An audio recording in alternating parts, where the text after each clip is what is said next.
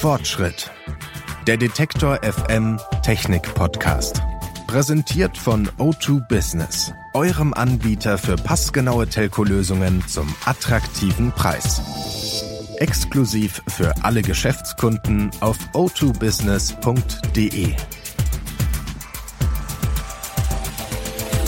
Hallo zusammen und herzlich willkommen im Smartphone Herbst. Wir gucken uns ja gerade an, was die Smartphone-Hersteller bei ihren aktuellen Modellen zu bieten haben und werden uns auch noch die beiden Betriebssysteme Android und iOS genauer angucken. Letzte Woche haben wir über die neuesten Modelle von Samsung, Xiaomi und Google gesprochen. Heute sind die neuen iPhones dran, die Apple letzte Woche vorgestellt hat. Dabei sind sie bei ihrem üblichen Produktline abgeblieben. Es gibt ein neues iPhone 13, ein 13 Mini und auch wieder die Pro-Version in zwei Größen. Und über diese neuen iPhones spreche ich mit Leo Becker vom Magazin Mac and I. Hallo Leo. Hallo. Apple hat bei der Präsentation bei allen Modellen eigentlich einen großen Fokus auf die Kamera gelegt. Fangen wir mal an mit dem iPhone 13 und dem 13 Mini. Die sind identisch von der Ausstattung her. Unterschied zum Vorgänger ist da jetzt aber die neue Anordnung der beiden Kameralinsen und eine neue Funktion. Es gibt jetzt einen Kinomodus. Was will Apple damit erreichen? Ja, also die Kameras sind ja schon auf einem relativ hohen Niveau gewesen. Da fängt es an, langsam schwierig zu werden, sich neue Sachen auszudenken. Man kann natürlich immer an der Qualität feilen und am Sensor, das haben sie dieses Jahr auch wieder gemacht. Das heißt also, der Sensor wird hoffentlich etwas mehr Licht aufnehmen können und damit äh, vielleicht Bilder und Fotos in Bereichen ermöglichen, in denen bis jetzt es absäuft in dunkleren Bereichen oder wo man einfach an die Grenzen stößt, was halt ein Chip im Smartphone und die Optik im Smartphone halt hinbekommt.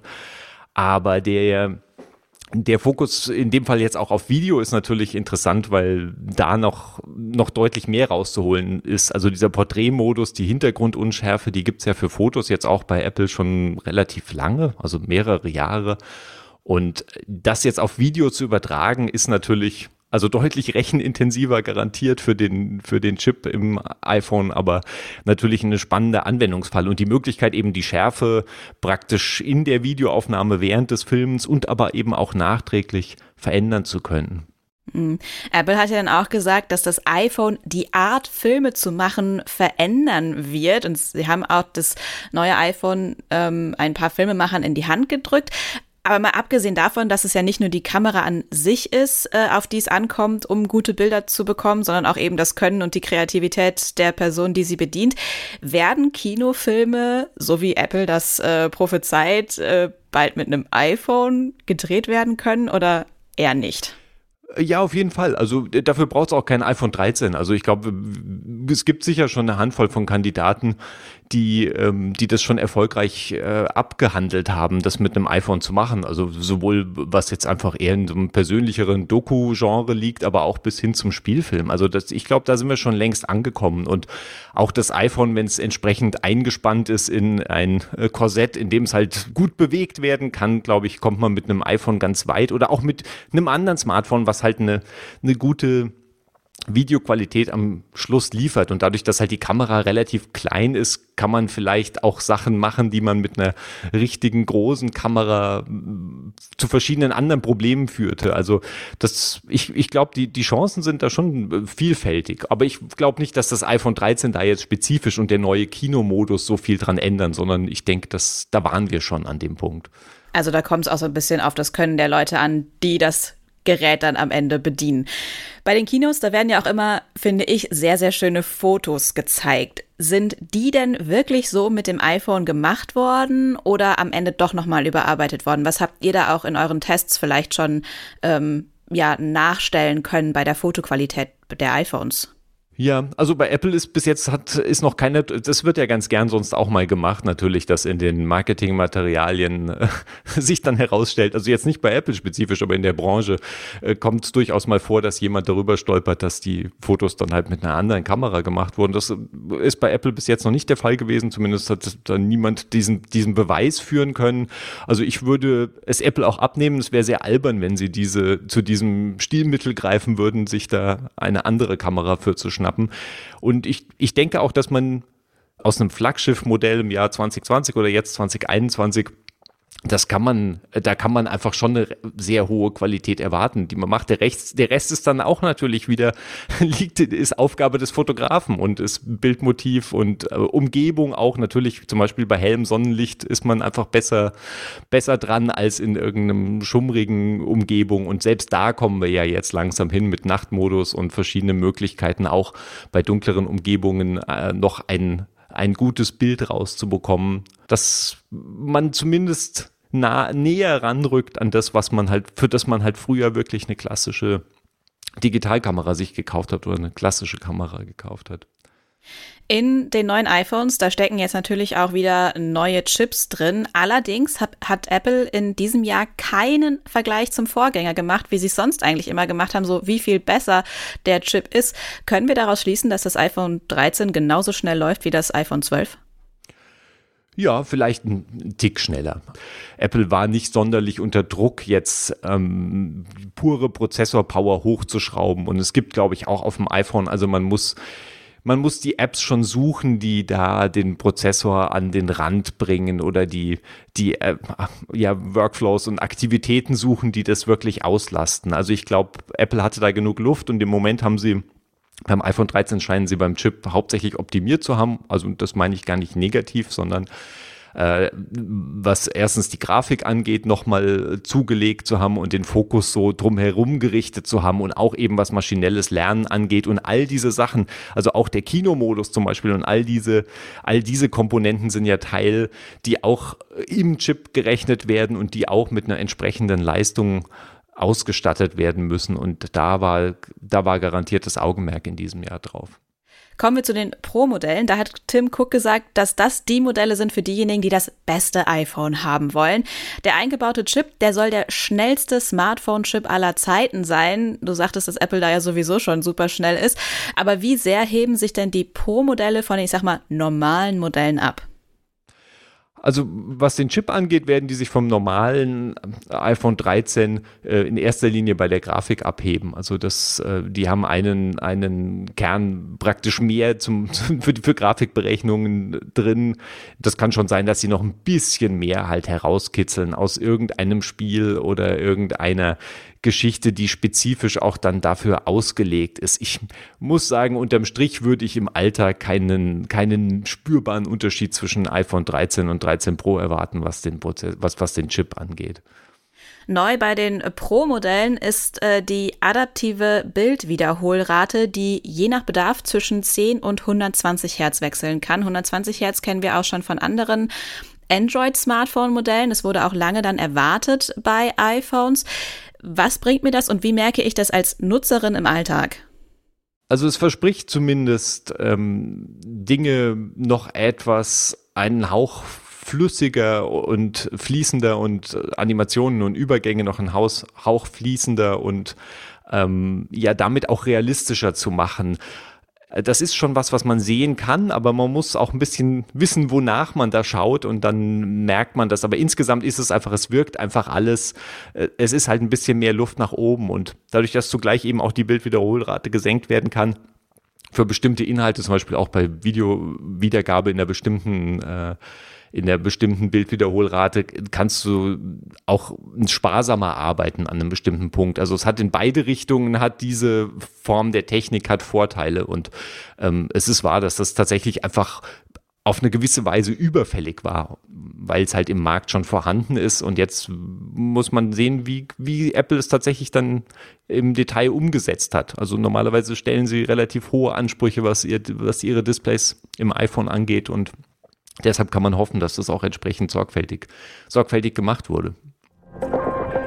Eine kurze Unterbrechung für eine Botschaft von unserem Werbepartner.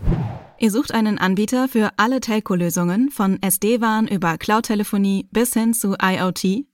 O2 Business macht's möglich. Dank passgenauer Lösungen zu attraktiven Preisen ist O2 Business euer verlässlicher Partner für alle Bereiche der Unternehmenskommunikation. Das breit aufgestellte Portfolio lässt wirklich keine Wünsche offen und bietet euch innovative SD-WAN-Netzwerklösungen für Unternehmen jeder Größe. Zudem wurde das Mobilfunknetz von der Zeitschrift Connect gerade erst mit sehr gut bewertet und jeder Kunde erhält einen persönlichen Ansprechpartner. Weitere Infos und alle Angebote für Geschäftskunden findet ihr auf autobusiness.de. Ein wichtiges Kriterium für viele beim Smartphone-Kauf ist ja auch die Akkuleistung. Äh, die hat sich bei allen Modellen diesmal auch wieder verbessert. Meistens so eine Stunde mehr bis anderthalb Stunden mehr als die Vorgängermodelle. Mein erster Gedanke war, wenn es immer jedes Jahr eine Stunde mehr wird, wie schnell waren denn dann bitte iPhone-Akkus leer als bei den ersten iPhones? ja gut, ich meine, es ist wahrscheinlich schwer, den Vergleich zu ziehen, weil natürlich auch im iPhone, also nicht nur der Chip, aber halt auch zum Beispiel allein die Funkanbindung, äh, da saugt natürlich alles, äh, auch alles braucht natürlich auch deutlich viel mehr Strom, als, als es in den letzten Jahren vielleicht der Fall war. Und das erste iPhone war ja super minimal, was das angeht. Also da konnte man natürlich mit einem ganz anderen Akku noch ganz andere Zeiten rausholen. Aber es ist halt jetzt so, dass dass die Akkulaufzeit, die war praktisch ein, ein, ein Manko beim iPhone 12 im letzten Jahr, was ja ansonsten mit praktisch allem geglänzt hat, außer mit dem Akku, der eben ein Rückschritt war, zum Beispiel zum iPhone 11 im Jahr davor oder zum iPhone 11 Pro. Und das heißt, Apple gleicht jetzt wieder aus, was im letzten Jahr schlechter war, wenn du, wenn du so willst. Unter anderem das neue Pixel 6 von Google setzt auf Machine Learning, um die Nutzerinnen und Nutzer kennenzulernen, wann sie welche App benutzen, wie oft sie eine App benutzen und will dadurch dann auch das Akkumanagement verbessern. Wie läuft das bei den iPhones? Ob Apple es spezifisch fürs Akkumanagement einsetzt, wird, wird sicher auch mit eingehen. Also Apple benutzt es zum Beispiel rund ums Aufladen. Wenn du über Nacht dein iPhone an Strom hängst, dann wird es zum Beispiel einfach bis 80 Prozent erstmal geladen, um den Akku zu schonen und dann langsamer äh, bis 100 Prozent vollgeladen. Die basieren natürlich auch auf maschinellem Lernen, die bestimmte ja, Verhaltensweisen halt natürlich auch, ähm, natürlich auch erkennen. Also ich glaube, das ist, das ist was, was in beiden in beiden Systemen sehr starker Fokus ist inzwischen, ist natürlich, dass das Gerät möglichst ja, viel erfährt und auch versucht vorherzusehen, welche, welche Apps öffnest du morgens als erstes und dir dann halt diese App äh, oder diese Apps vorzuschlagen und ganz langsam werden sie auch besser und nützlicher. Am Anfang war vieles davon relativ unbeholfen, aber jetzt hat man langsam das Gefühl, dass wir an einen Punkt kommen, dass man damit wirklich was anfangen kann. Also auch das iPhone lernt einen immer besser kennen. Kommen wir auch in Bezug darauf nochmal auf das Thema Datenschutz. Das ist ja für Apple auch immer ein wichtiges Thema. Und Sie sagen, dass viele Dinge mittlerweile on-device passieren, also auf dem Gerät direkt. Heißt das, theoretisch kann ich Siri auch was fragen, auch wenn ich gerade keine Internetverbindung habe? Oder wie viel passiert wirklich auf, auf dem Gerät und wie viel geht noch an Daten raus? Ja, also was Siri angeht, Sprachassistenzsystem ist natürlich ein spezifisches Problem. Was Siri angeht, ist jetzt mit iOS 15 so, dass tatsächlich erste Befehle man an Siri erteilen kann, die dann auch ohne eine Internetverbindung, also pur offline funktionieren. Aber da sind wir natürlich in dem relativ eingegrenzten Spektrum. Also das läuft darauf hinaus zu sagen, öffne App XY oder ähm, also sehr rudimentäre Steuerungsmöglichkeiten, die man dann oder Flugzeugmodus anschalten. Solche Sachen gehen natürlich, aber in dem Moment, in dem man natürlich Siri eine Frage stellt oder einem Sprachassistenzsystem eine Frage stellt, die ja etwas mehr erfordert und eine Antwort erfordert auch, äh, dann ist die Online-Verbindung unabdingbar. Aber es stimmt natürlich auf der anderen Seite und das nicht nur bei Apple, sondern das auch Google geht in diese Richtung, bestimmte Elemente einfach aufs Gerät zu verlegen ähm, anstatt, also das wären ja Dinge, die sonst früher in irgendwo auf dem Server cloudseitig gerechnet wurden und ähm, diese, diese Elemente halt einfach auf den Geräten selbst zu machen. Zum Beispiel jetzt bei Apple auch die Bildanalyse. Ähm, was, was, ist, was ist in dem Bild? Ist da eine Katze drin oder ein Hund oder ein Mensch? Also was, was für ein Motiv unter Umständen, also See, Berg,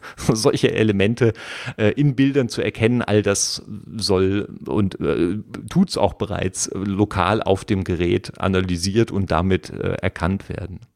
Das sagt Leo Becker vom Magazin Mac I zu den neuen iPhones. Danke dir für deine Einschätzungen. Ja, danke. Damit wären wir durch mit der Besprechung der aktuellen Smartphone-Modelle.